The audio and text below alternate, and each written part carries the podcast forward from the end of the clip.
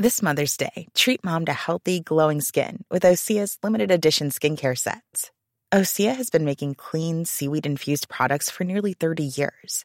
Their advanced eye care duo brightens and firms skin around your eyes, while the Golden Glow Body Trio nourishes and smooths skin all over. Go to OSEAMalibu.com and use code MOM for 10% off your first order site wide.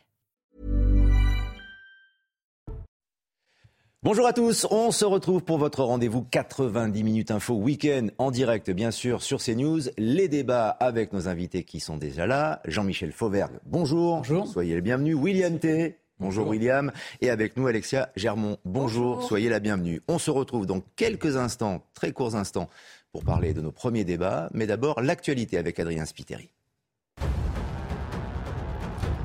Dans le Pas-de-Calais, la ville de Lillers se prépare aux obsèques de Lola. C'est au sein de la collégiale Saint-Omer que se déroulera la cérémonie demain après-midi.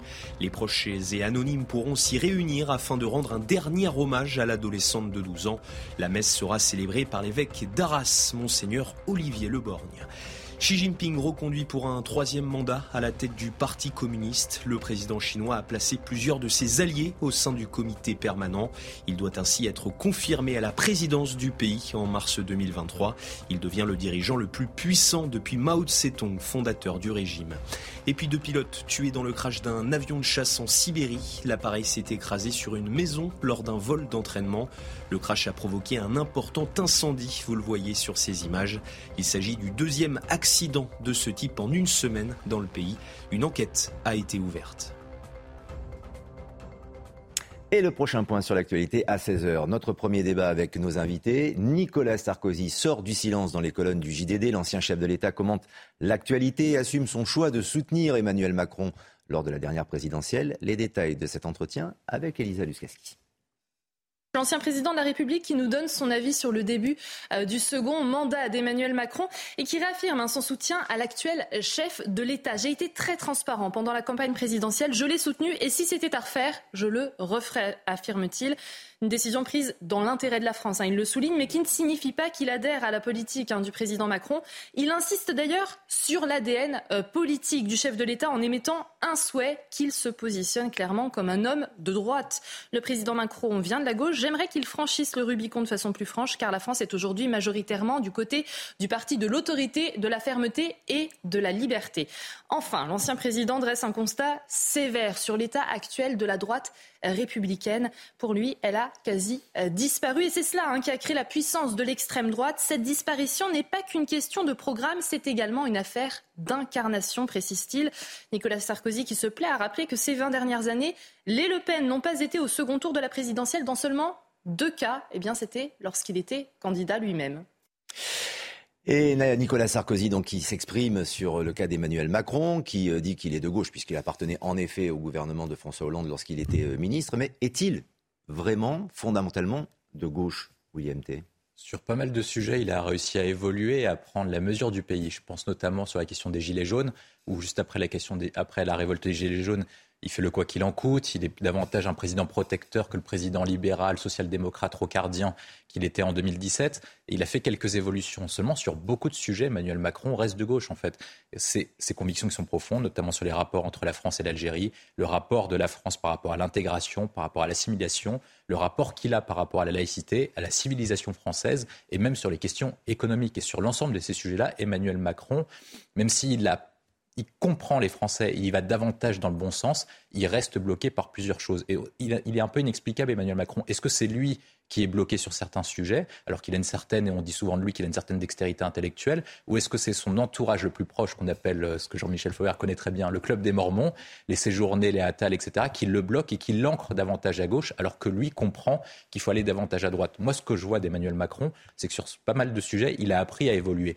Et ce qu'on lui demande maintenant à Emmanuel Macron, c'est de prendre d'une part prendre conscience que le pays n'est plus le même que lorsqu'il avait commencé à préparer sa candidature dans son livre Révolution en 2016-2017. C'est-à-dire que maintenant il y a les gilets jaunes, il y a les classes moyennes et les classes populaires qui se révoltent très fortement, et on le voit sur la question de l'énergie et sur la question des pénuries d'essence. Et ensuite, après, le monde dans lequel il a été élu en 2016-2017 n'est plus le même qu'aujourd'hui. On voit maintenant qu'on a le retour des grands empires. Xi Jinping est confirmé pour un troisième mandat, et c'est vraisemblablement l'homme le plus puissant du monde qui a des ambitions d'hégémonie mondiale. Vraisemblablement, Boris Johnson pourrait revenir au Royaume-Uni.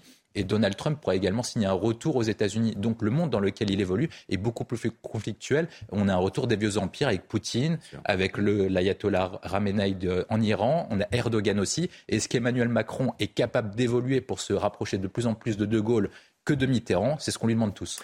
A-t-il intérêt, en tout cas, comme le suggère Nicolas Sarkozy, à se rapprocher nettement de la droite? Alexa Germont, peut-être pour faire euh, passer aussi euh, des lois et être majoritaire à l'Assemblée ce qui est très clair, c'est qu'aujourd'hui, on est dans une situation, effectivement, qui n'a rien à voir avec celle euh, qu'on a connue pendant le, premier euh, quinquennat. Et au-delà de l'opportunité euh, politique qu'il peut y avoir à tendre une main vers la droite, quand, quand vous tendez une main, il faut aussi avoir des convictions qui soient profondément ancrées. Autrement, vous êtes immédiatement pointé du doigt avec une, question de non-sincérité. Bon. Donc, juste pour revenir un tout petit peu sur l'analyse quand même, je trouve que même en matière économique, la complexité macronienne est là encore euh, mise en avant. Pourquoi? Parce que sur la partie développement du business avec les entreprises, attractivité, etc., c'est un pan de la politique d'Emmanuel Macron qui est plus que profondément libéral. Elle est assumée. Elle a d'ailleurs produit plutôt des effets euh, positifs, même si euh, euh, tout n'est pas gagné. Et en même temps, vous avez quand même sur la partie économique et notamment dans la relation avec la gestion de, de l'orthodoxie budgétaire, quelque chose qui s'apparente plus à l'État, pour le coup, omnipotent et omniprésent.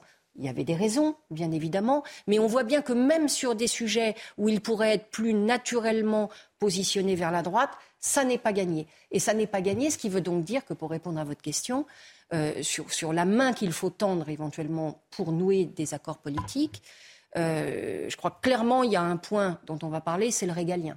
Parce que le régalien, c'est ce qui fait que vraiment, on a euh, sur une, sensibilité très profonde sur les valeurs de droite, sur lesquelles il y a un besoin d'incarnation, il y a un besoin surtout euh, de pérennité de l'action, parce qu'on sait très bien que c'est du temps long, c'est du temps de courage politique, et il faut aussi savoir nommer dans l'intérêt général des questions qui sont très clivantes. Donc il faut le faire, euh, à mon sens, en voulant rassembler et sans politiser inutilement le débat. Ça, c'est ce que ferait euh, l'extrême droite ou l'extrême gauche.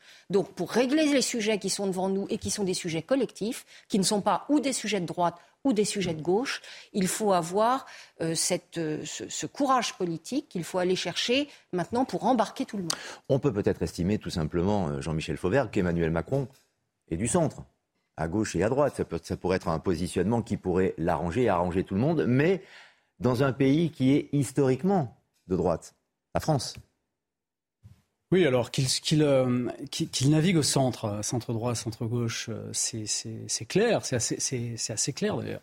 Mais est-ce que, est -ce que cette image n'est pas dépassée hein? Je veux dire, à un certain moment, euh, je, je, pense qu'il faut surtout et surtout en cette époque qui est une époque un peu mouvante en termes internationaux il faut surtout être euh, très pragmatique et je pense que Emmanuel Macron a cette qualité-là euh, d'être pragmatique là-dessus. On parlait tout à l'heure du régalien et je suis assez d'accord avec ce qui a été dit au niveau du régalien. Mais si vous, si le permettez, je ferai sur le régalien deux, euh, domaines. Moi, le domaine régalien à l'international et le domaine régalien au national. C'est à, gros, à, gros gros coup, de, crayon, effectivement, le régalien international. Je pense que tout le monde peut s'accorder euh, sur le fait que dire que le président Macron, euh, comme d'ailleurs euh, l'estimait Nicolas Sarkozy, a saisi cette fonction-là à, bras le corps et représente au niveau de, l'international un, un, président qui s'investit là-dedans et d'ailleurs qui est très préoccupé par les situations internationales et en particulier par la guerre en Ukraine. Il a dit à plusieurs reprises, c'est une préoccupation constante et il essaye de donner les moyens pour travailler là-dessus, à la fois des moyens pour riposter et à la fois des moyens aussi pour ne pas euh, couper le lien euh, avec euh, les, deux belligérants et le, lien de discussion. Ça, c'est la première chose. Sur le régalien, au niveau national, la, la, justice, la sécurité des Français, cette, ce retour à l'autorité, il, a, il a travaillé dessus. Il, y a encore du, boulot en réalité. Il y a encore du travail. Son ministre euh, Darmanin est au four et au moulin dans, ce domaine-là. Mais il y a énormément, et je pense que c'est ce que vise le président euh, Nicolas Sarkozy, il y a énormément de travail à faire à ce domaine, en particulier en particulier dans la partie justice, avec les sanctions pénales. La justice aujourd'hui ne joue plus son jeu de régulation euh, en, punissant, en exécutant les peines qui sont, qui sont données, etc. Euh, je pense que dans ce domaine-là, il y a du travail à faire. Il, a imprimé la voie, y compris sur l'immigration aussi. Le président Macron a imprimé la, la, voie. Il y a encore quatre ans et demi, ça passe très vite. Il faut s'investir dans ce domaine-là. Avant que de, pas avant, mais en même temps que de, tendre la main aussi. Je pense que les républicains, dans le, dans le contexte, et là je passe à un autre domaine, dans le contexte de l'Assemblée nationale aujourd'hui et du manque de majorité absolue, je pense que les républicains, euh, de mon sens, à mon avis, dans le domaine régalien, bien évidemment, sont des partenaires euh, Et ils ont une carte à jouer, bien sûr. Pour peu qui, partagent les, mêmes idées. Et Nicolas Sarkozy est un peu le super VRP aussi, peut-être, des, républicains de, la droite auprès d'Emmanuel Macron dans sa communication. Et il se positionne aussi, euh, c'est peut-être le, coup de pied de l'âne aussi, il se positionne un peu aussi euh, face au candidat actuel et en particulier Retailleau. Absolument. Alors, euh, quelle que soit l'orientation du macronisme, force est de constater que la popularité du président Macron auprès des Français, donc est en train de baisser. Dans le baromètre du JDD d'ailleurs, euh, cette popularité chute de 3 points en un mois, 35% de satisfaits. C'est la première fois qu'il est à ce point entamé depuis février 2020, avant qu'il ne remonte grâce à la gestion de la crise euh, Covid. Euh, William T, c'est ça. Il y a d'un côté les discussions, les négociations politiques, j'ai envie de dire de politique politicienne, et puis ce qu'attendent les Français. Et là, pour l'instant, ce n'est pas convaincant. Je vais être très simple et, comme d'habitude, assez direct. C'est-à-dire que si Emmanuel Macron passe sous la barre durablement des 33%, son quinquennat est terminé et le macronisme sera terminé. Quand vous êtes face, quand vous avez moins de 33% de code de popularité, c'est ce qui était arrivé à François Hollande, c'est-à-dire que vous avez deux personnes contre vous à chacun de vos argumentations. C'est-à-dire que si moi j'étais macroniste, j'aurais ces deux personnes-là en face de moi et donc du coup vous arrêtez de défendre Emmanuel Macron et c'est ce qui avait conduit durablement à la chute de François Hollande. Donc il faut qu'Emmanuel Macron rectifie le tir.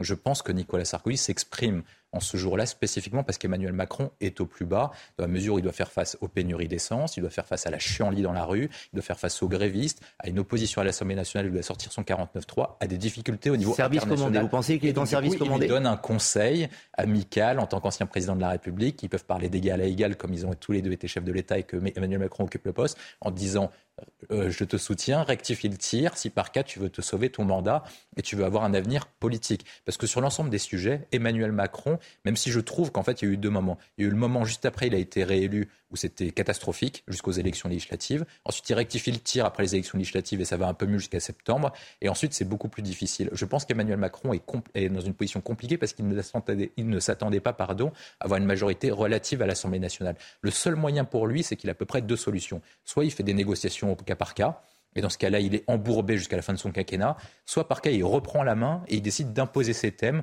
comme il l'a fait sur la question des retraites, pour obliger les oppositions à voter en faveur de ses projets, comme sur l'immigration, etc. Et c'est là le sujet essentiel. Et le seul moyen pour lui, de pouvoir imposer ces thèmes, c'est de pouvoir obliger les électeurs et les députés de droite à voter pour lui sur des sujets précis. Est-ce que les députés de droite pourront voter contre lui sur la réforme des retraites? Non, ils ne pourront pas, sinon ils pourront pas retourner devant les électeurs. Est-ce que s'il propose un projet très dur sur l'immigration, est-ce que les députés de droite pourront se regarder dans la glace en disant on vote contre, on est contre le projet d'Emmanuel Macron sur l'immigration Et c'est ça ce que lui conseille Nicolas Sarkozy, c'est de lui dire va à droite toutes, les députés LR seront obligés de voter pour toi. Maintenant, c'est toi qui dois reprendre ton destin en main si tu veux sauver ton quinquennat et ton avenir politique. Et il lui propose aussi euh, d'asseoir, on va en parler dans, dans quelques instants avec le voyage d'Emmanuel Macron à Rome, d'asseoir aussi son, image, comment dirais son inclinaison euh, à l'étranger, de, de politique euh, étrangère. Vous vouliez ajouter quelque chose sur ce point, Jean-Michel Fauvergue?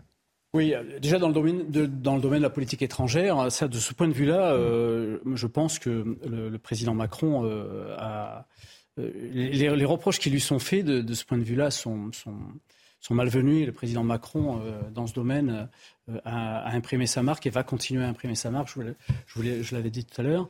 Euh, la deuxième chose, la différence de ce que, disait, ce que disait William, c'est que le président, le président Macron, c'est son dernier mandat. Donc, du coup, il n'est pas dans la, situation de Hollande la dernière fois. Il est donc dans une situation où il va continuer par, par par caractère, il va continuer à imprimer euh, les, les, réformes qu'il doit imprimer. Mais une partie de, ces réformes, effectivement, vous avez raison, euh, comme la réforme sur la retraite, ce sont des réformes dont il trouvera la majorité à droite. Et c'est vrai que les LR, cette fois-ci, ne pourront pas voter contre. Je, signale qu'ils ont voté contre en particulier la, loi sur les, principes de la République, la loi, sur les séparatismes. Les LR ont voté contre, mais à l'époque, nous avions, puisque j'étais dans cette majorité-là, une majorité absolue. Et donc Nicolas Sarkozy lui donne de bons conseils apparemment, Alexa Germont En tout cas, d'égal à égal, hmm. a-t-on besoin de 18 pages euh, pour, pour le faire, euh, alors que ce sont des hommes qui ont un canal euh, évident et, permanent quand C'est pour s'adresser au plus grand nombre. Donc c'est plus qu'une carte postale, ça, ça, veut donc dire que ça a une signification euh, politique euh, très forte. Je serais moins euh, définitive que ne William Tay, et pas par rapport à Emmanuel Macron. Plus généralement, quand on tombe en dessous de 33 ou 30% évidemment, c'est pas un bon signe. Mais en politique, on sait très bien que rien n'est fini, et on sait également que le président Macron a une appétence particulière pour les situations où euh, c'est un peu c'est un peu dangereux politiquement. On sait qu'il a une capacité de rebond euh, assez forte. On, ne peut pas comparer. Non, mais c'est un très mauvais signal, évidemment. non, mais quand il a une en deux mots, parce que j'aimerais qu'on avance sur un autre sujet également. Il l'a, mais pas en fonction de lui, c'est en fonction d'événements extérieurs comme la crise sanitaire ou comme la guerre en Ukraine qui lui permettent de remonter sa cote de popularité. Si par cas il y est tout seul et qu'il s'y met tout seul, il faut qu'il reprenne. Et c'est ça le conseil de Nicolas. Et c'est en, rapport avec, dire... rapport avec la personnalité de Nicolas Sarkozy. C'est de toute façon, n'attendez pas d'événements d'extérieur. Je pense que s'il dit ça à Emmanuel Macron, reprenez votre destin en main, reprenez la maîtrise de votre politique en main. ne laissez pas, ne laissez pas Elisabeth Borne gérer cette affaire. Et je pense que l'autre sujet, c'est l'affaire internationale. Aujourd'hui, il se rend à Rome moi, je pense que si Emmanuel Macron comprend l'évolution du pays, comprend l'évolution de l'Europe et qui comprend que l'Allemagne est désormais, il n'y a pas de coup franco-allemand et que c'est un mirage complet, que les Allemands jouent contre nos intérêts, eh ben, il devrait faire évoluer. Et d'ailleurs, international ne signifie avec, pas européen. C'est deux problématiques avec différentes. Son image, avec son image initiale, moi je pense qu'il devrait discuter avec Mélanie pour faire pression sur les Allemands Justement. sur la question du marché. Justement, il est à Rome pour rencontrer le pape, il y a un discours euh, sur l'Ukraine évidemment, mais peut-être rencontrera-t-il Madame Mélanie, qui est la nouvelle première ministre euh, en Italie. Il a dit si c'est utile. Mais il semble que ce soit un petit peu utile. Il faut que ça soit utile. Non, mais voilà. Bien sûr, il faut qu'il aille, euh, il faut qu'il aille la rencontrer, il faut que ça soit utile au moment où, effectivement, euh, l'Allemagne est en train de faire cavalier seul de l'Europe pas que, de, pas que du couple franco, euh, franco-allemand, mais de l'Europe sur un certain nombre de sujets, et on le voit aujourd'hui. Il faut nouer des alliances et, faire revivre les alliances avec l'Italie, avec l'Espagne. Avec l'extrême droite italienne, donc avec le, gouvernement italien, vous, vous, non, mais, vous n'avez pas échappé que dans le gouvernement, italien, ils ne sont pas tous d'extrême droite. non, avec le gouvernement mais la première ministre, oui.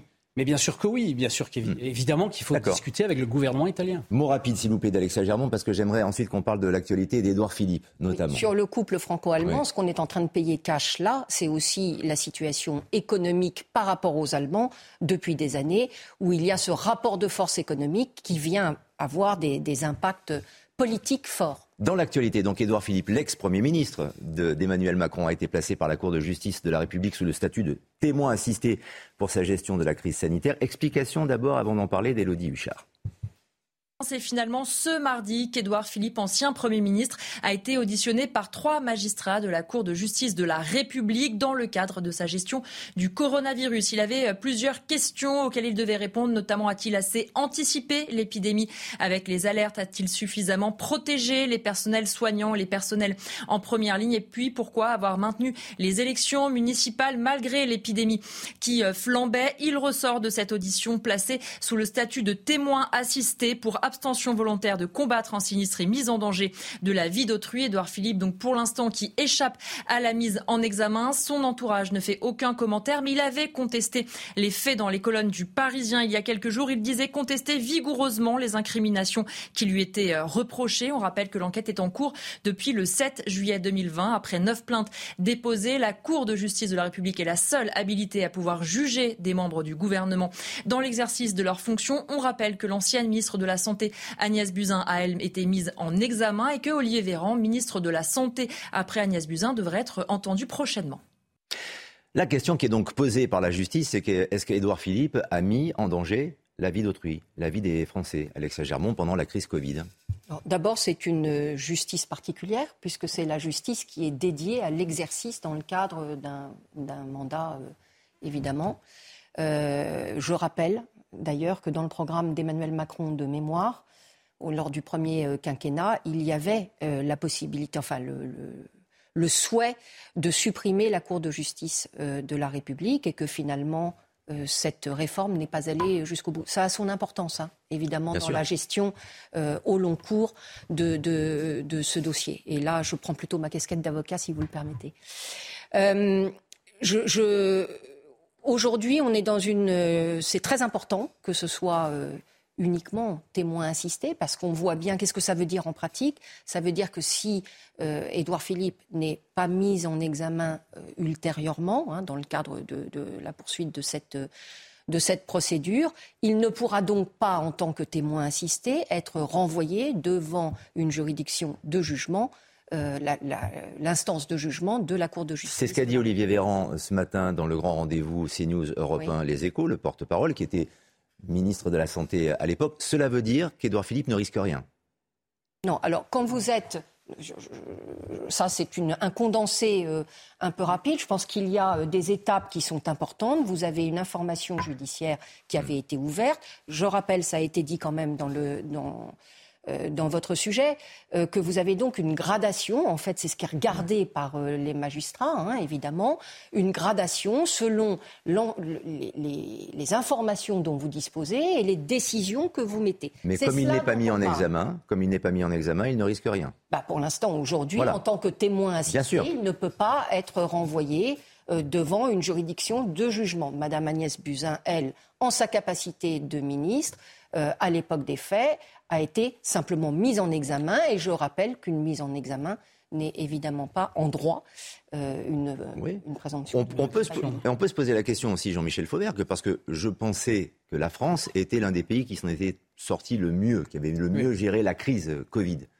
Et là, pour l'instant, on est en train de, de dire, enfin, une justice euh, est en train de, dire qu'Édouard Philippe, le Premier ministre à l'époque, donc l'un des principaux euh, responsables, aurait pu mettre euh, la vie d'autrui en danger. Vous savez, dans cette affaire-là, moi je suis, je suis un peu effaré de ce que j'ai vu pendant les 50 députés. Je me suis aperçu au fur et à mesure que nous étions dans une, dans une république qui passe de plus en plus aux mains des, aux mains des juges les juges euh, du Conseil d'État, les juges administratifs, les juges constitutionnels qui s'entendent pas entre eux et qui ont des juridictions et, des jugements contradictoires, et le juge euh, et, là les, juges judiciaires qui euh, mettent en examen ou, on a en, témoin assisté des, hommes politiques au, motif et au prétexte qu'ils n'avaient pas anticipé une épidémie qui est mondiale. Comment anticipe-t-on une épidémie? Euh, Ils n'avaient pas. Ils, euh, ont euh, demandé à ce que les, élections municipales se fassent. Une, ça, c'est une décision politique. Il fallait que, la politique continue. Il fallait que ces, élections-là se fassent. C'est l'expression de la démocratie. Donc tout ça revient tel un boomerang, un peu comme si on vous reprochait, vous, en tant que journaliste, de ne pas annoncer la mauvaise nouvelle de demain que vous ne connaissez pas, a fortiori. Donc, moi, je trouve qu'on est dans une démocratie euh, qui est une démocratie un peu bancale par le rôle de tous ces juges-là. Euh, administratifs, constitutionnels, euh, les juges judiciaires, et le fait de, de, mettre en examen ou en témoin assisté. Je rappelle que témoin assisté, l'instruction se continue et rien n'empêche qu'il soit mis en examen plus tard. Et rien n'empêche qu'il soit. Mais est-ce que cette instruction a du sens? Ah, après, après, voilà, après votre développement, c'est pour ça que je pose la question. Aucun sas, mais c'est une, c'est une hérésie euh, totale que euh, de reprocher aux hommes politiques de prendre ou de ne pas prendre des décisions politiques. Euh, mais en deux mots. Que, comment le juge va-t-il juger ça? Il va le juger sur des faits qui, qui, vont se dérouler après. Mais la décision politique, elle est prise avant, avant qu'on ait ces certitudes-là, décision, c'est la décision politique de décision qui veut dire trancher en, en latin. On marque une pause, on se retrouve dans quelques instants. D'autres débats à venir avec nos invités et le point sur l'actualité. À tout de suite sur CNews. Le retour des débats avec nos invités dans 90 minutes info dans quelques instants. Mais d'abord, un point sur l'actualité, Adrien Spiteri. Des policiers pris à partie en Seine-Saint-Denis, en intervention à Montreuil dans la nuit de vendredi à samedi, les forces de l'ordre tentaient d'arrêter un individu qui effectuait un graffiti. Ils ont été ciblés par des tirs de projectiles et pots de peinture, vous le voyez sur ces images. Pour écarter la foule, les policiers ont dû faire usage de leurs bombes lacrymogènes. L'exécutif lance un plan d'action immédiat pour les services d'urgence pédiatrique, annonce du porte-parole du gouvernement Olivier Véran. 150 millions d'euros doivent être débloqués pour les services en tension de l'hôpital. Vendredi, plus de 4000 soignants avaient signé une lettre ouverte au président de la République. L'Union européenne prête à coopérer avec Giorgia Meloni. Travaillons ensemble pour le bien de l'Italie et de l'UE. Ce sont les mots du président du Conseil européen Charles Michel. Les ministres du nouveau gouvernement d'extrême droite ont prêté serment hier au palais présidentiel à Rome. Et puis Francesco Bagnaia remporte le Grand Prix de Malaisie sur le circuit de Sepang. L'Italien devance Enea Bastianini et Fabio Quartararo. Il conforte ainsi sa première place au classement en MotoGP avec 20 23 points d'avance sur le français. Le titre se jouera à Valence, dernière course de la saison. Et nos débats en direct portent maintenant sur l'insécurité et les violences qui se multiplient. C'est même un déchaînement de violences qui euh, s'est produit vendredi contre des sapeurs-pompiers agressés par des casseurs au cours d'une manifestation lycéenne à Tours. Le sujet de Kinson. Sur ces images amateurs, on y voit des pompiers pris à partie lors d'une manifestation lycéenne à Tours. Alors que six pompiers ont dû porter secours à un jeune homme, quatre d'entre eux ont été agressés physiquement. Gérald Darmanin, le ministre de l'Intérieur, leur apporte son soutien et annonce trois interpellations dans cette affaire. L'un de leurs représentants syndicaux dénonce des agressions insupportables.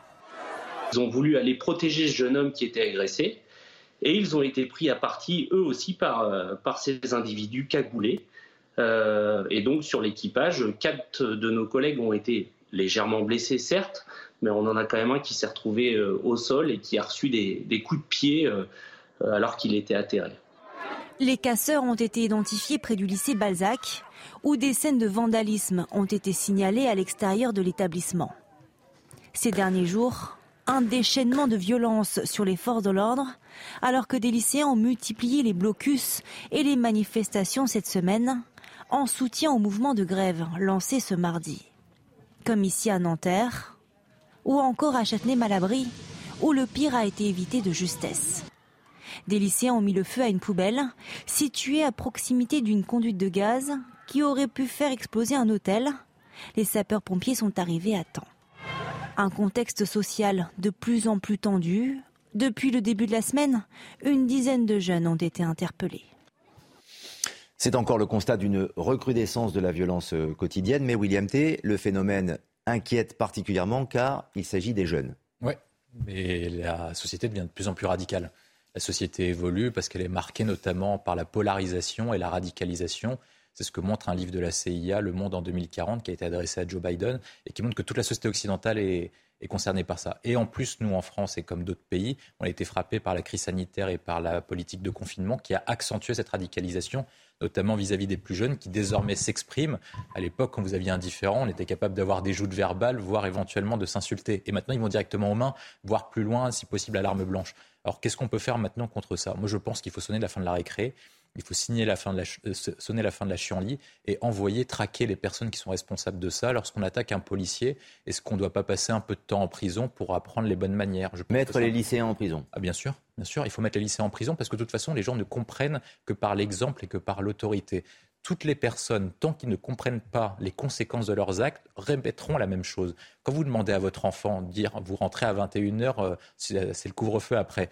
S'il commence à rentrer la première fois à 21h30, voire à 22h30, bah, vous ne la, euh, vous sifflez pas la fin de la récré, il refera pareil la fois d'après. Et donc le sujet essentiel, c'est de montrer l'exemple par les sanctions.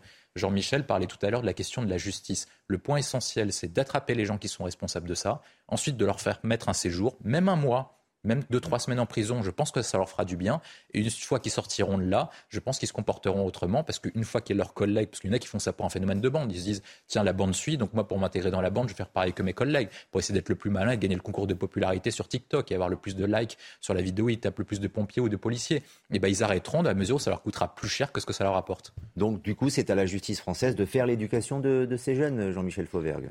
En creux, c'est un peu ce que dit euh, William T. Chacun, chacun son rôle. C'est pas la justice de faire l'éducation. Nous, on S'il faut sanctionner pour leur apprendre à, vivre. Ce qu'il faudrait, ce qu'il faudrait déjà, c'est que la, la justice, je, le répète, chacun son rôle et que et chacun doit prendre en compte son rôle. Et la, et la justice aujourd'hui globalement, euh, je, parle à, grands traits là aussi globalement, la justice ne remplit pas son rôle. Aujourd'hui, la justice, euh, c'est une problématique sur la sécurité des Français.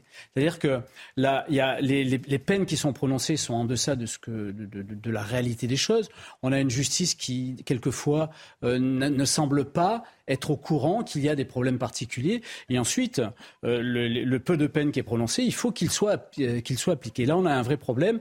Pourquoi? Parce que si la justice ne joue pas ce rôle de régulateur de la société, eh bien, ça va se jouer différemment. Vous avez vu que dernièrement, euh, il y a euh, des, milices qui s'organisent dans les, euh, à, Nantes pour aller faire l'enquête à la place des policiers.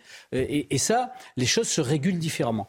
c'est dangereux, ça, tout de même. Bien sûr que c'est dangereux. Bien sûr que c'est dangereux. Il faut donc, j'appelle donc la justice à, revoir son rôle, à faire un rôle de régulation et donc à, prononcer des peines. Alors que ce soit des courtes peines, pourquoi pas On peut en discuter. On peut étudier, euh, c'est ce que parle William, des courtes peines éventuellement.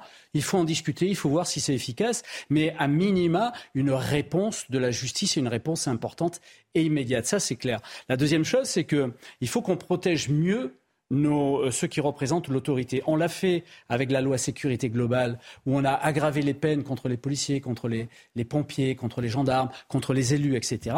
Mais si vous aggravez et si vous le mettez dans la loi, si à un certain moment ça ne passe pas dans les faits à cause d'une justice qui ne rend pas la justice, eh bien, ça ne sert à rien de légiférer. Alors, c'est peut-être un, doux rêve ou un projet qui peut tenir la route, Alexa Germont, mais euh, mettre des jeunes en prison, avec les difficultés que rencontrent déjà les prisons françaises aujourd'hui, est-ce que c'est envisageable? Est La problématique est, en tout cas beaucoup plus complexe que ça, et c'est pour ça que je ferai trois commentaires complémentaires par rapport à ce qui a été dit. Le premier, vous l'avez très bien dit, euh, à chacun son rôle. Et là où on en est aujourd'hui, c'est parce qu'il y a un déficit d'autorité, un déficit aussi de respect de la hiérarchie. Je rajouterais ce qui n'avait pas été mentionné, mais je rajouterais, je pense que c'est un point essentiel dans la compréhension du monde dans lequel nous vivons aujourd'hui, euh, une, société qui devient de plus en plus individualiste. D'où la difficulté après à embarquer sur le collectif et à revenir, à faire que euh, quand il y a une situation de tension, on le voit bien par exemple, ne serait-ce que pour, euh, pour l'essence, etc., on n'avait pas besoin de ça et pourtant l'individualisme passe en priorité par rapport au collectif. Premier point. Second point, euh, sur la réaction effectivement de la justice, euh, je pense qu'il faut avoir d'abord une justice qui est plus rapide. Ça ne sert à rien, euh, c'est quelque chose qu'on n'a pas encore évoqué, mais l'exemplarité est importante bien sûr, mais l'exemplarité, elle doit venir immédiatement. Quand vous laissez passer du temps, ça n'est pas efficace. Et encore faut-il après avoir les mesures, les structures qui permettent de faire même des courtes peines. Il faut qu'elles soient faites dans des conditions qui fassent que, une fois que vous ressortez, vous ressortez euh, pas avec la tête euh, euh, à l'envers. Et puis, dernier point, parce qu'on ne l'a pas évoqué, mais il y a la question de l'éducation. Et sur l'éducation, pardon, euh, on est peut-être certains de cette époque-là, mais euh, je me souviens d'un temps où, euh, quand le professeur rentrait, eh on se levait.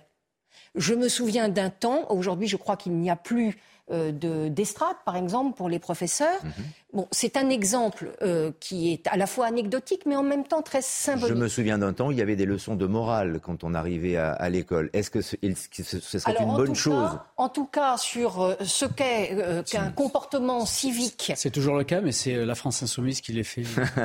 voilà. Donc, en tout cas, il y a pas directement dans les classes. Il y a un vrai sujet de rapport à l'autorité et de rapport à l'autorité assumé que l'on peut après, une fois qu'on a construit son intellect, remettre en cause, mais on n'est pas à égalité. quand on, démarre son cursus euh, éducatif que quand on l'a Bien sûr. Et, puis ce sont les valeurs de la République qui sont touchées, puisque là ce sont des pompiers, bien sûr. On va parler des policiers dans quelques instants. Et euh, ça complique encore un peu plus le statut des pompiers et le travail, la profession, la profession de sapeur-pompier. J'aimerais vous faire écouter la réaction de Mathieu Vallée, qui est syndicat police, mais qui s'exprime justement sur ce fait divers et cette agression des, pompiers, parce que il semble que la situation se, complique dans, quelques, temps si on continue euh, évidemment à pouvoir euh, attaquer ces sapeurs-pompiers euh, dans les rues, notamment auprès des lycées. Pour les pompiers, c'est dramatique. Lorsqu'il y a eu les attentats du 13 novembre 2015, moi j'étais sur les terrasses du Petit Cambodge et du Carillon dans le 10e et 11e arrondissement de Paris.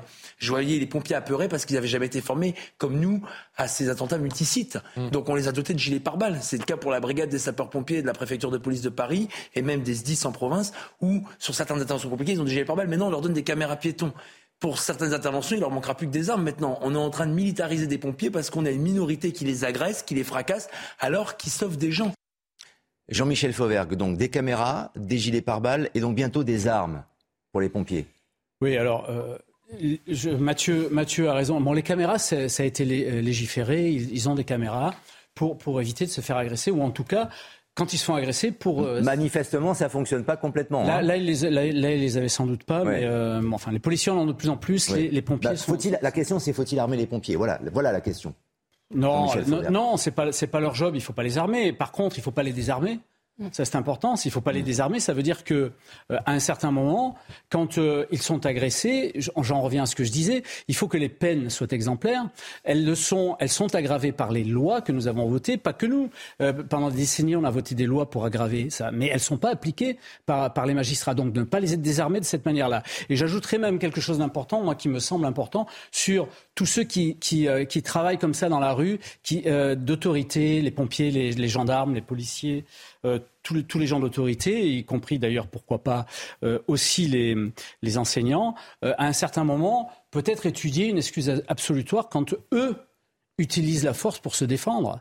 Parce qu'à un certain moment, ils sont toujours accusés, ils sont toujours accusés sur un certain nombre de choses, mais on ne prend, on ne prend pas en compte leur stress. Quand, quand vous êtes à quatre euh, venu, secourir quelqu'un, vous êtes à quatre et vous êtes entouré euh, euh, d'une bande de, voyous, quand vous commencez, vous, à riposter, et si vous créez un accident, il faut prendre en compte cette... Vous êtes en train de dire, Jean-Michel Fauvergue, il faut donc que les enseignants, que les pompiers peut-être, les médecins également, qui sont aussi agressés parfois au service des urgences, tous ces gens-là doivent savoir se défendre. C'est-à-dire soit prendre des cours de Krav Maga, ou avoir une matraque. Non, c'est pas ce que j'ai dit. Non, c'est pas ce que j'ai dit. Qu'ils sachent se défendre, c'est une chose. C'est pas ce que j'ai dit. Ce que j'ai dit, c'est qu'à un certain moment, s'ils se défendent et s'ils ont un, geste euh, qui est un geste de défense qui va au-delà, il faut pouvoir, euh, il faut faire en sorte qu'ils bénéficient d'une, d'une, excuse absolue. C'est la présomption de légitime défense. Oui, c'est ça. S'ils se défendent et qu'ils font mal.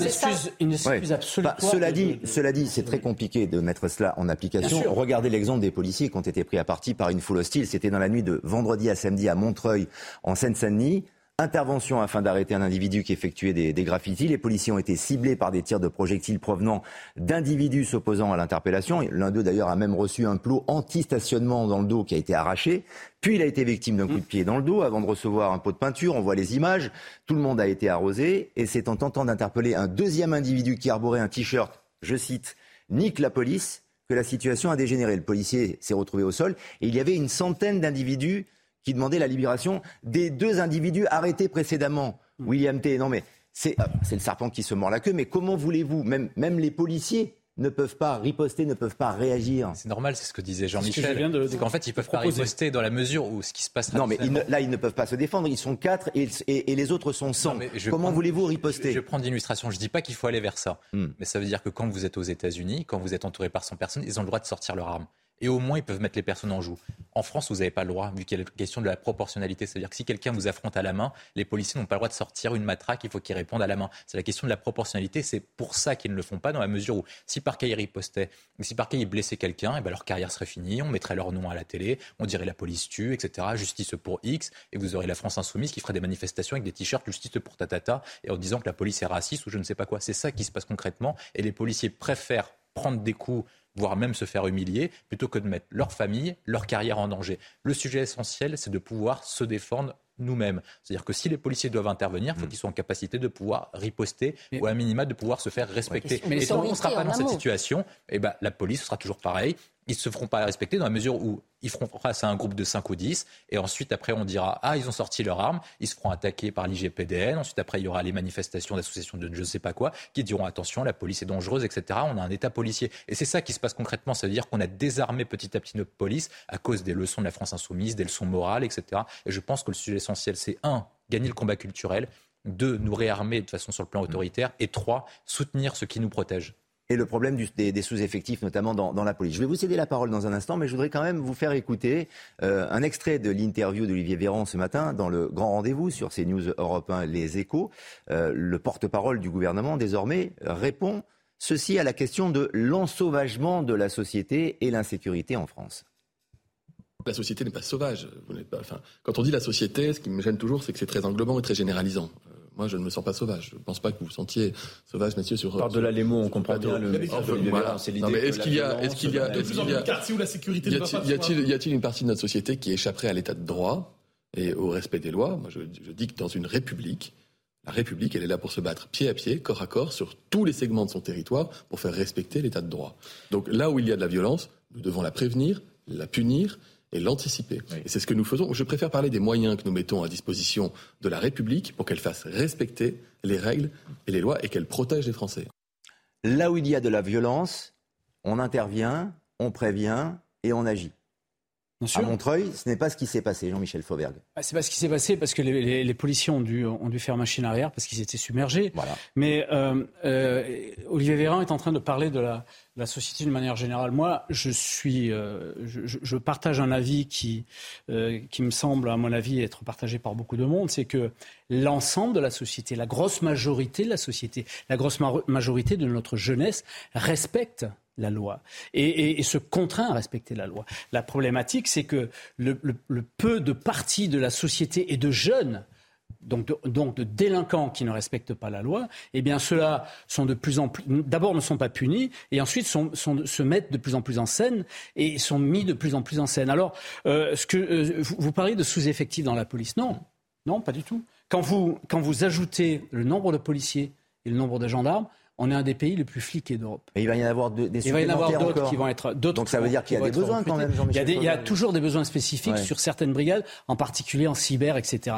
Et il faut les répartir mieux sur la voie publique, c'est ce que c'est en train de faire. Mais il faut surtout protéger, on, l'a dit ici, protéger ceux qui, nous, ceux qui nous protègent. Et puis à un certain moment, euh, on, constate, euh, que, comme Pascal le disait, que quand euh, la justice n'est pas forte, il faut que la force soit juste. Ça veut dire quoi? Ça veut dire que depuis quelque temps, vous l'aurez observé, mhm. bien que c'est un, un, phénomène marginal, et eh bien le nombre d'utilisation de, des armes par les, par les forces de l'ordre se multiplient. Pourquoi ils se multiplient? Parce que la régulation, la fameuse régulation dont on parlait tout à l'heure, n'est pas faite par la justice. Si la justice condamnait immédiatement, eh il y aurait moins d'usage. C'est toute la problématique des refus d'obtempérer dont on parle et quand l'usage de l'arme est, est, réalisé.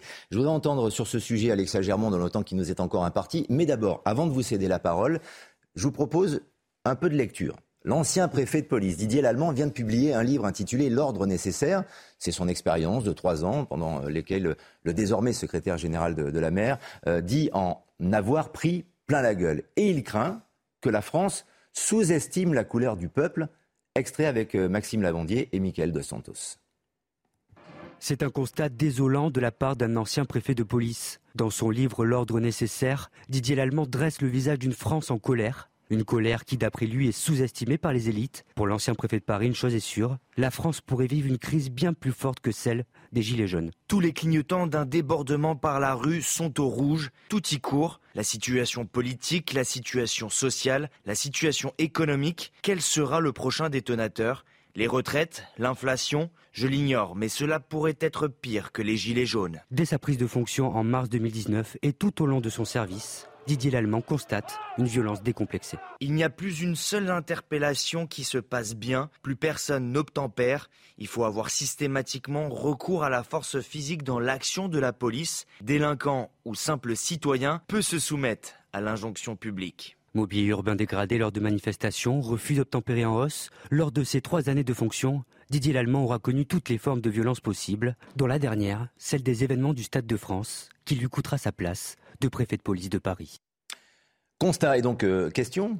Alexa Germont, la France, la société française est-elle touchée par une violence désormais décomplexée? Les termes sont très forts et choisis. En tout cas, l'extrait que vous avez passé, euh, je trouve qu'on peut, on peut dire qu'on est d'accord. Dans, la pratique, dans ce que l'on voit, euh, je crois qu'il y a vraiment, en fait, euh, une France qui est avec plusieurs prismes, qui est distincte, mais à chaque fois, on sent cette fêlure. Je m'explique. Vous avez la France urbaine où on sent bien que dans la France urbaine et périurbaine, le rapport justement à la police, le quotidien, tout ça est un ensemble où on voit bien que les gens sont à fleur de peau. Et puis vous avez la France des territoires aussi, où je crois qu'on a payé très cher à un moment, notamment au moment des Gilets jaunes, euh, le fait qu'il y ait eu moins de capteurs humains de renseignement territorial euh, dans, euh, dans les territoires, parce que pour toute personne qui avait un pied également dans la France non parisienne, non urbaine, bah, euh, les signaux faibles sont là et ils sont toujours là parce que ça va mal, parce que les Français ont des difficultés euh, économiques, parce qu'il y a un manque euh, de, de, facilité de projection.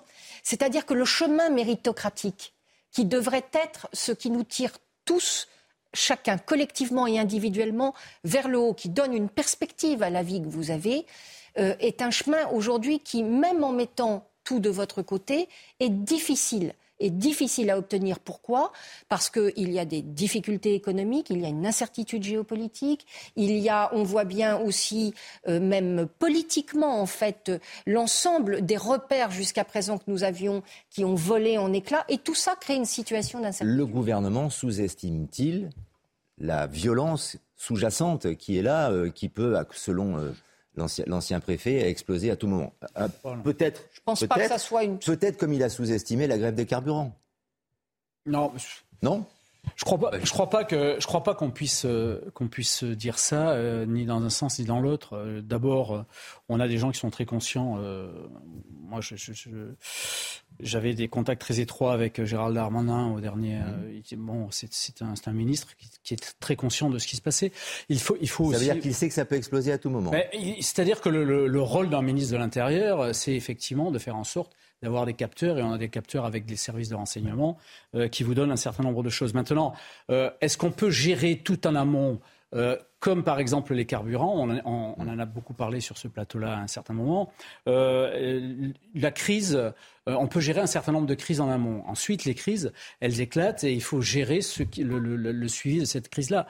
Et si possible, du mieux possible. Mais c'est vrai que ce que, ce que dit l'Allemand, c'est une évidence dont on vient de parler pendant une heure, c'est vrai qu'aujourd'hui, on a un problème d'autorité. Une petite partie euh, de notre population et de notre jeunesse refuse cette autorité-là. Euh, et, c'est sur cette partie-là qu'il va falloir travailler, bien sûr. Et on continue à y travailler, à en parler en tout cas sur ces news. On marque une pause, on se retrouve dans quelques instants. Nos débats à venir et un prochain point sur l'actualité. La troisième partie de 90 minutes info revient dans un instant avec un débat sur la hausse des prix notamment. Mais d'abord, on fait un point sur l'actualité. Adrien Spiteri. 150 millions d'euros débloqués pour les services en tension de l'hôpital, annonce du ministre de la Santé ce dimanche. Selon François Braun, ce plan doit permettre, je cite, une hausse du personnel. Vendredi, plus de 4000 soignants en pédiatrie avaient signé une lettre ouverte au président de la République. Ils dénonçaient la saturation des services. Des coupures d'électricité imposées à Kiev après des frappes russes. Objectif stabiliser la fourniture en électricité. Ces coupures touchent différents quartiers de la capitale. Elles devraient durer plusieurs heures. Et puis Raphaël Varane participera-t-il au mondial? À un mois de la Coupe du Monde au Qatar, le défenseur des Bleus et de Manchester United s'est blessé hier. Il a quitté le terrain en larmes. Son entourage se veut toutefois rassurant ce dimanche après une IRM relativement positive. Elle confirme une lésion aux ischios aux jambiers moins sérieuse que prévu. Nos débats, la troisième partie de 90 minutes info week-end. Si vous avez fait vos courses récemment, ce que je souhaite hein, évidemment, vous avez pu constater une hausse considérable du prix des produits de première nécessité. Selon une récente étude, l'inflation est telle qu'il va sûrement falloir réadapter nos modes de consommation. Les explications de Mathilde Couvillier-Flornois. À la sortie de ce supermarché, les caddies sont moins remplis. Le constat est donc sans appel. Les prix ont augmenté. Le total, on est passé à bien plus 30 euros en moyenne sur un caddie. Oui, on l'a senti sur des petits, des petits centimes à chaque fois, mais effectivement, oui, c'est le cas. et sur le global, comme tout le monde, je pense que ça, ça fait des plus grosses factures. Quoi. Le portefeuille, il devient, ça commence à être super, super serré. Par rapport à l'année dernière, on constate une hausse des prix de 9% en moyenne sur les produits de grande consommation. Dans le détail, pour les produits alimentaires, en haut du classement figurent les viandes et volailles, avec une hausse de 28%. Viennent ensuite les pâtes, l'huile, les produits laitiers, mais aussi les œufs, avec une hausse de 15%. Du côté des produits d'hygiène, les essuie-tout ont augmenté de 23% et le papier toilette de 18%. D'après les spécialistes, cette tendance n'est pas près de s'arrêter. Je suis certain que ces euh, phénomènes en fait de hausse des prix sont des phénomènes plutôt quand même durables. Évidemment, la guerre euh, en, Ukraine euh, ne laisse pas entendre que ça va baisser. Hein. Donc, on va plutôt vers une hausse. De même, on a un nombre important d'aléas climatiques et ça risque de continuer aussi avec le réchauffement et puis la superficie des cultures qui diminue de fait. Parmi tous les produits concernés par cette inflation, les marques premier prix sont celles qui ont vu leur prix le plus augmenter ces derniers mois. Alors évidemment, cela concerne tout le monde euh, au quotidien, euh, William T. Et notamment, ça a été dit dans le sujet, la guerre en Ukraine. Qui a bon dos parfois Est-ce que c'est la seule responsable? Ça, a bon dos. La guerre en Ukraine a provoqué une, augmentation de l'inflation sur quoi? Sur les énergies fossiles, gaz et pétrole. Est-ce que ça explique la montée des prix sur les pâtes? Pourquoi est-ce que euh, l'Ukraine... sur la fabrication peut-être, sur l'énergie le, sujet n'est pas celui-là. Le blé, le blé notamment. Non mais le sujet essentiel, c'est qu'on a des dirigeants qui sont bêtes, qui n'ont rien compris à ce qui se passait vous aviez une crise sanitaire qui était systémique, qui a touché tous les pays en même temps. Et ensuite, après, vous avez tous les pays qui ont redémarré en même temps, dans la mesure où c'était une crise avec les mêmes vagues de confinement et de virus. Donc, quand tout le monde a décidé de sortir, qu'est-ce qui s'est passé? Ils ont décidé de consommer en même temps. Donc, en fait, la demande a surpassé l'offre, c'est-à-dire la production. Et c'est ça le sujet essentiel. Et il n'y a aucun dirigeant en Europe qui s'est dit Ah bah tiens, on va tous ressortir en même temps, donc les gens vont se mettre à plus reconsommer. Donc, il faut mettre une stratégie nationale de production, une stratégie européenne de production pour mettre autant de produits en circulation qu'il y a de demandes. Et c'est pour ça qu'on a des dirigeants qui sont complètement neuneux, et c'est ce qui se passe en Angleterre. D'ailleurs, elle a tenu 44 jours, la Madame Truss. Ensuite, les dirigeants européens ont fait n'importe quoi, et c'est pour ça qu'ils sautent petit à petit, et c'est pour ça que Didier Lallemand dit qu'il y a un climat de violence important. Parce que c'est pas le, le, petit Jean, le petit Français ou la petite Française qui va pouvoir sauver la situation, c'est les gouvernements qui doivent reprendre la situation en main.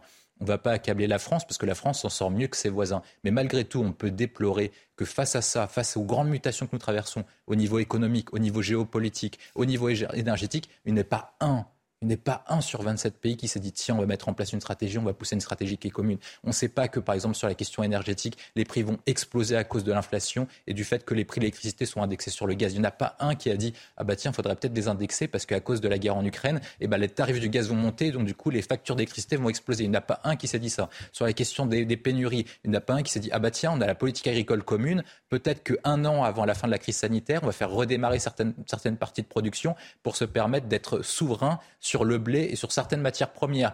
Il n'y en a pas un qui s'est dit ah bah tiens, s'il y a une guerre en Ukraine, eh ben on va commencer à trouver des stratégies de diversification différentes sur la matière énergétique. Et vous allez me dire qu'ensuite après, oui, tout va bien. Oui, effectivement, on peut dire que le bah, tout va bien, pas tant que ça apparemment. non, hein. le, prix, non, le prix va pas bien. Et je pense que c'est ça le sujet essentiel, c'est que les Français savent et les peuples européens le savent que cette crise est durable, que la guerre en Ukraine va pas s'arrêter dans 3-4 jours, et que par conséquent, il nous faut une stratégie. Est-ce que vous avez entendu un cap? Est-ce que vous avez entendu un cap sur une stratégie de sortie de crise pour permettre de faire en sorte on ne fait que colmater les brèches. Non, non, on fait que colmater les brèches. Et je pense que le sujet essentiel, c'est de comprendre où est l'inflation. L'inflation provient du fait qu'il y ait plus de demandes qu'il y ait des produits en circulation. Donc, comme vous partez de ce constat-là, vous avez deux solutions soit vous augmentez les salaires des salariés pour que l'augmentation des salaires colle avec l'inflation et vous dégradez la compétitivité économique.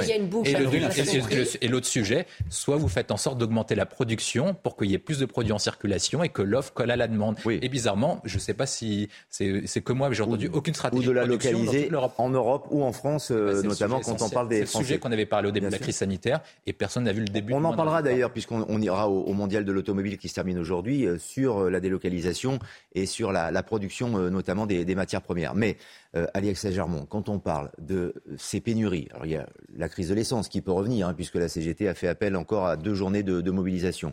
Une pénurie de paracétamol, on a parlé hier, parce que la molécule est fabriquée en Chine. Pénurie de riz, très vraisemblablement. La moutarde, que j'adore, c'est un vrai problème. Peut-être que dans les supermarchés, il n'y aura plus de, moutarde. Euh, les risques de, de, paralysie, les coupures d'électricité, peut-être uniquement en entreprise, mais tout de même, tout ceci est très angoissant. Oui, c'est très angoissant, mais je pense qu'on n'a pas besoin d'être caricatural pour ajouter une couche, parce que la situation est déjà suffisamment compliquée comme ça. Je pense qu'il y a tout ce qu'a dit William Tay est juste, mais ce n'est pas la seule explication qu'il y a à l'inflation. Il faut aussi dire voilà. Donc c'est pour ça. J'ai que deux minutes. Hein. c'est pour ça qu'il faut également euh, mentionner que la guerre en Ukraine et le conflit géopolitique a aussi des interactions et que c'est et que c'est la combinaison des deux. Oui, mais ça change euh, les possibilités de sortie. si on n'a pas le bon diagnostic. Évidemment, mais, mais ce n'est en rien caricatural dans la manière dont ça a été présenté par, euh, par William, tout autant que la guerre en Ukraine. Pourquoi je vous dis hmm. ça? Tout simplement parce qu'on voit bien, par exemple, pour le vrai sujet de l'agriculture, par exemple. Mhm. Euh, d'abord, on a une temporalité qui n'est pas. Il suffit pas de dire euh, il faut comme ça, parce qu'il y a des moments où on peut semer, il y a des moments où on peut pas semer. Première chose, ça paraît une évidence, mais c'est aussi, ça s'appelle de l'humilité.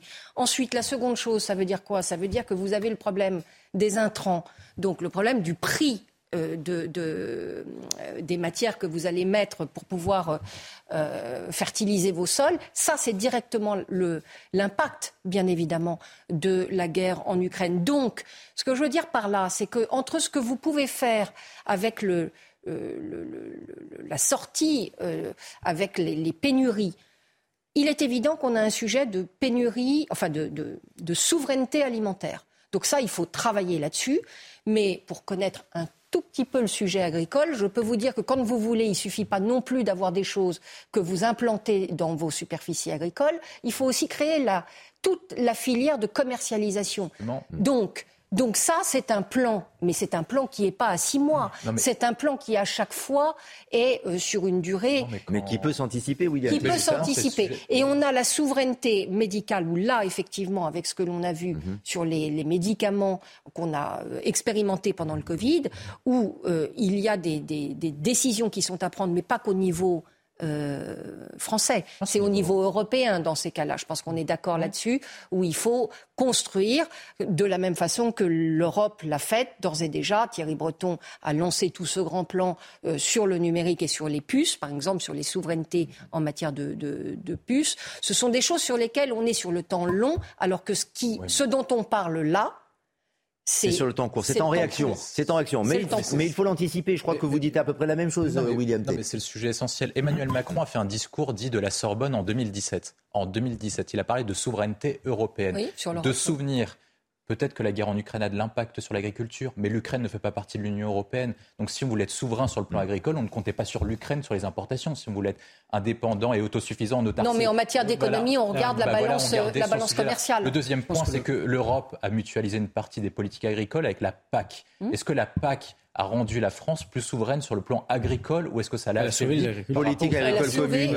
Non, ça C'est 25% du revenu des agriculteurs. Avant, avant, que la France n'entre dans le système de la PAC, on s'en sortait mieux qu'après. Jean-Michel Fauvergue. Ensuite, après, sur la question agricole, il y avait une question de cohérence. J'ai entendu Ursula von der Leyen et Emmanuel Macron dire qu'il fallait soutenir l'Afrique. On sait qu'il y a des problèmes de famine en Afrique. Donc, si par cas on doit soutenir l'Afrique sur le plan agricole, il faut que l'Union européenne et la France produisent plus que ce qu'elles consomment, et ce qui n'est pas le cas actuellement. Jean-Michel Fauvergue. Oui, de manière générale, William, il va chercher très très loin ses arguments. En fait, en réalité, il y a, il y a, un mot, moi, que je retiens, que vous avez prononcé tous les deux et qui est important, c'est la souveraineté, le retour à la souveraineté. Évidemment, évidemment que ces deux crises, à la fois la crise du, euh, de la Covid et, et la crise actuelle de, la, euh, de, l'Ukraine qui nous touche euh, de plein fouet au niveau de l'énergie. Et l'énergie, vous l'avez dans tous les produits qu'on voit ici, euh, les pâtes, le riz, tout ce que vous voulez. Donc ces deux crises-là nous ont démontré quelque chose que nous ne savions plus, c'est qu'il faut à un certain moment pouvoir récupérer de la souveraineté. Vous parliez tout à l'heure du doliprane. Le doliprane,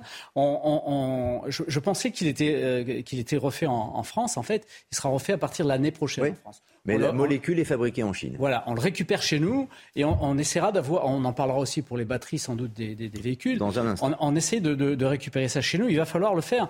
Il faut le faire aussi au niveau français, certes, mais il faut le faire aussi au niveau européen sur, ce grand, ce grand, marché européen. Et c'est ce qui a été ce qu'on a commencé à faire. Mais il faut continuer, il faut amplifier. Alors sur la souveraineté, justement, on va partir au mondial de l'automobile qui s'achève euh, aujourd'hui, plutôt avec succès d'ailleurs, le mondial de l'automobile de Paris porte de Versailles, 400 000 visiteurs, ce qui est très satisfaisant. Mais plutôt que les constructeurs français, ce sont Les Chinois qui semblent se tailler la part du lion dans le secteur désormais incontournable des véhicules électriques.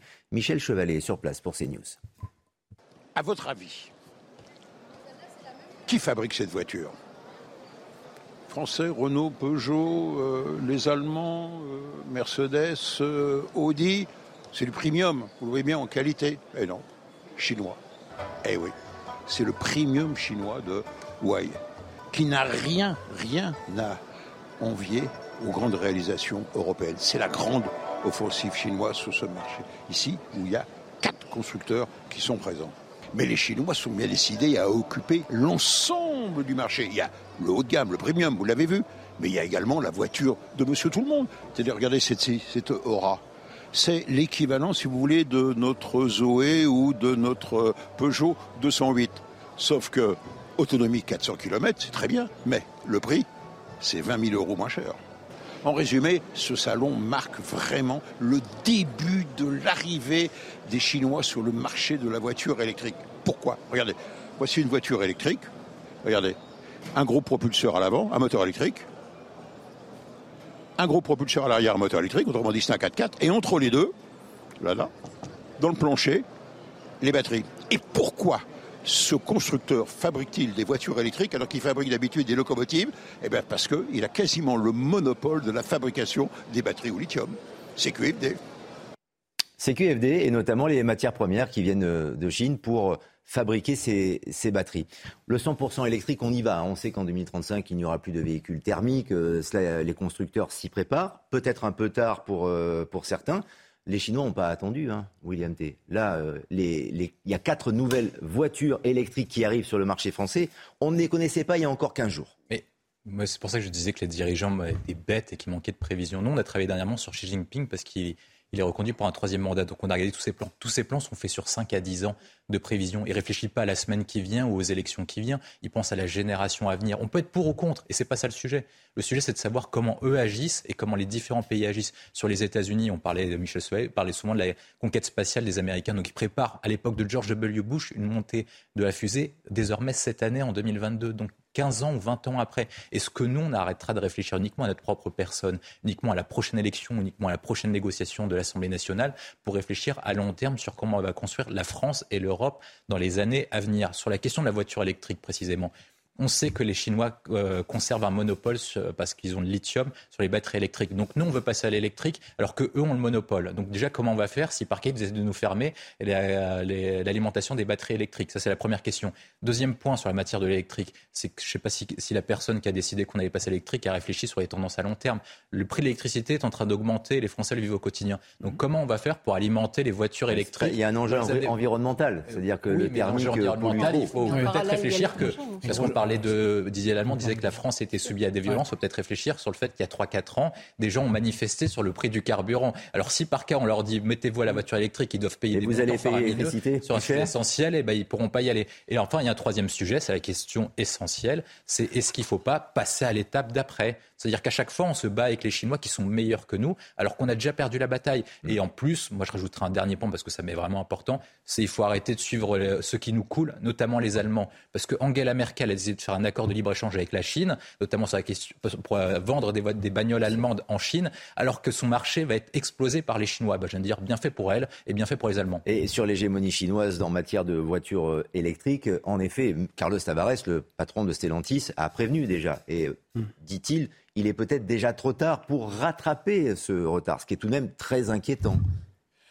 Jean-Michel Fauvert, euh, votre, point de vue, votre sentiment. Moi, je ne sais pas s'il est, trop tard, mais l'Europe a réagi, elle, a réagi tardivement, je le reconnais, mais elle a réagi en, en créant euh, des, des gigafactories euh, pour, pour, euh, justement construire les, batteries électriques parce que le, le, le, cœur du sujet, c'est la batterie, c'est pas la, c'est pas la Exactement. la batterie. C'est la batterie qui, qui coûte un tiers de la voiture. Sachant que sur, le, sur le lithium, on diversifie les approvisionnements. Il n'y a pas que la Chine qui, qui donne le lithium. Il y a, on en trouve en Afrique.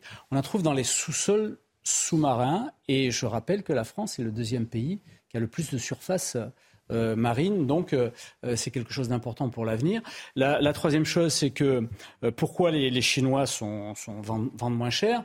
Certes, ils produisent les batteries, mais ils ont aussi une main-d'œuvre qui, est hyper bon marché par rapport à nous. Donc, il faut qu'on arrive à protéger nos frontières pour nos, véhicules électriques. Mais effectivement, pas le seul, c'est pas le seul marché que l'on a. Il faut aussi s'orienter vers, vers des techniques d'avenir et en particulier, il y a un grand plan sur l'hydrogène en France et en Europe Alors, oui. qu'il faut développer. Mais l'hydrogène vert qui est plus rare. Oui, avec... Qu'il ne, il ne- c'est l'hydrogène vert qui ne pollue pas, Qui mais qui est plus rare. qui est Et plus rare, qui doit mais être fait si- avec de l'électricité aussi. Ouais, mais Oui. Jean-Michel, les. Allemands étaient contre le projet de Bruno Le Maire sur l'hydrogène. Ouais, mais les Allemands, euh, je suis d'accord avec vous, les Allemands, à un certain moment, euh, Et il y a encore, saoulent un peu. C'est et, pour et il y a encore, euh, Alexa Germont, un problème de, souveraine- de souveraineté et euh, de, de- de travailler aussi sur notre, sur notre sol ou sur le sol européen pour arriver à produire et s'aligner sur euh, les tarifs des Chinois, des Asiatiques Non, mais euh, notamment. on- mais on n'y parvient, pas- on n'y non, mais, parvient euh, pas. On, ne peut pas, on ne peut pas dire s'aligner sur ces euh, sur ces prix-là, parce que de toute façon, c'est Bah, sur la main d'œuvre, c'est pas possible. pas possible. Sur la matière première, ce n'est pas possible. Donc on est battu. on n'est pas là-dessus. C'est pour ça que, puisqu'on reste dans le mondial de l'auto, je trouve que euh, le- le- la prise de parole de Luca Di Meo, par Mhm. exemple, le patron de Renault, euh, qui a expliqué, donc qui, qui a pris en main euh, les choses il y a euh, cinq ans, au moment où il y avait euh, Carlos Ghosn qui était en, passe de partir. Euh, c'est intéressant parce que c'est un vrai retournement de stratégie d'entreprise. Et ça montre que si vous restez euh, dans les mêmes référentiels, ça c'est clair que euh, on est mort. On on n'a absolument pas la capacité d'aller défendre et de faire mieux que d'autres qui n'ont pas les mêmes armes économiques avec notamment le, le- le coût du travail et pas que. Euh, alors que si vous repensez la stratégie des entreprises, on voit bien aujourd'hui, par exemple, prenons Renault. Renault vend moins de voitures, mais avec des marges plus significatives. Donc il y a un repositionnement net sur le haut de gamme et on voit bien là que euh, c'est peut-être aussi un des moyens pour la France de retrouver une, une certaine souveraineté, en tout cas économique, sur un secteur qui est quand même un des secteurs Sur l'électrique, hein, évidemment. hein. Oui. Sur l'électrique, parce que euh, sur les, sur les voitures thermiques, euh, Ah, les, les ventes de, de véhicules neufs Là- est en là, train de chuter passé- inexorablement. Non, hein. Bien Voilà. entendu, là, on se projette dans, dans le- l'art de la norme, on va dire, par rapport à 2035. Hmm. Et bien entendu, c'est- il ne faut pas euh, tout miser sur l'électrique. Le plan hydrogène, hydrogène vert, est un plan qu'il faut suivre et accélérer. Absolument. Euh, absolument. Il y a beaucoup de soutien de l'État d'ailleurs pour l'hydrogène notamment. Merci à tous les trois de nous avoir accompagnés. Dans un instant, Patrice Boisfer qui va arriver à 100 à l'heure, j'en suis persuadé, dans quelques instants pour Punchline. À tout de suite. Planning for your next trip? Elevate your travel style with Quince. Quince has all the jet setting essentials you'll want for your next getaway, like European linen, premium luggage options, buttery soft Italian leather bags, and so much more. And is all priced at 50 to 80% less than similar brands. Plus, Quince only works with factories that use safe and ethical manufacturing practices. Pack your bags with high-quality essentials you'll be wearing for vacations to come with Quince. Go to quince.com slash pack for free shipping and 365-day returns.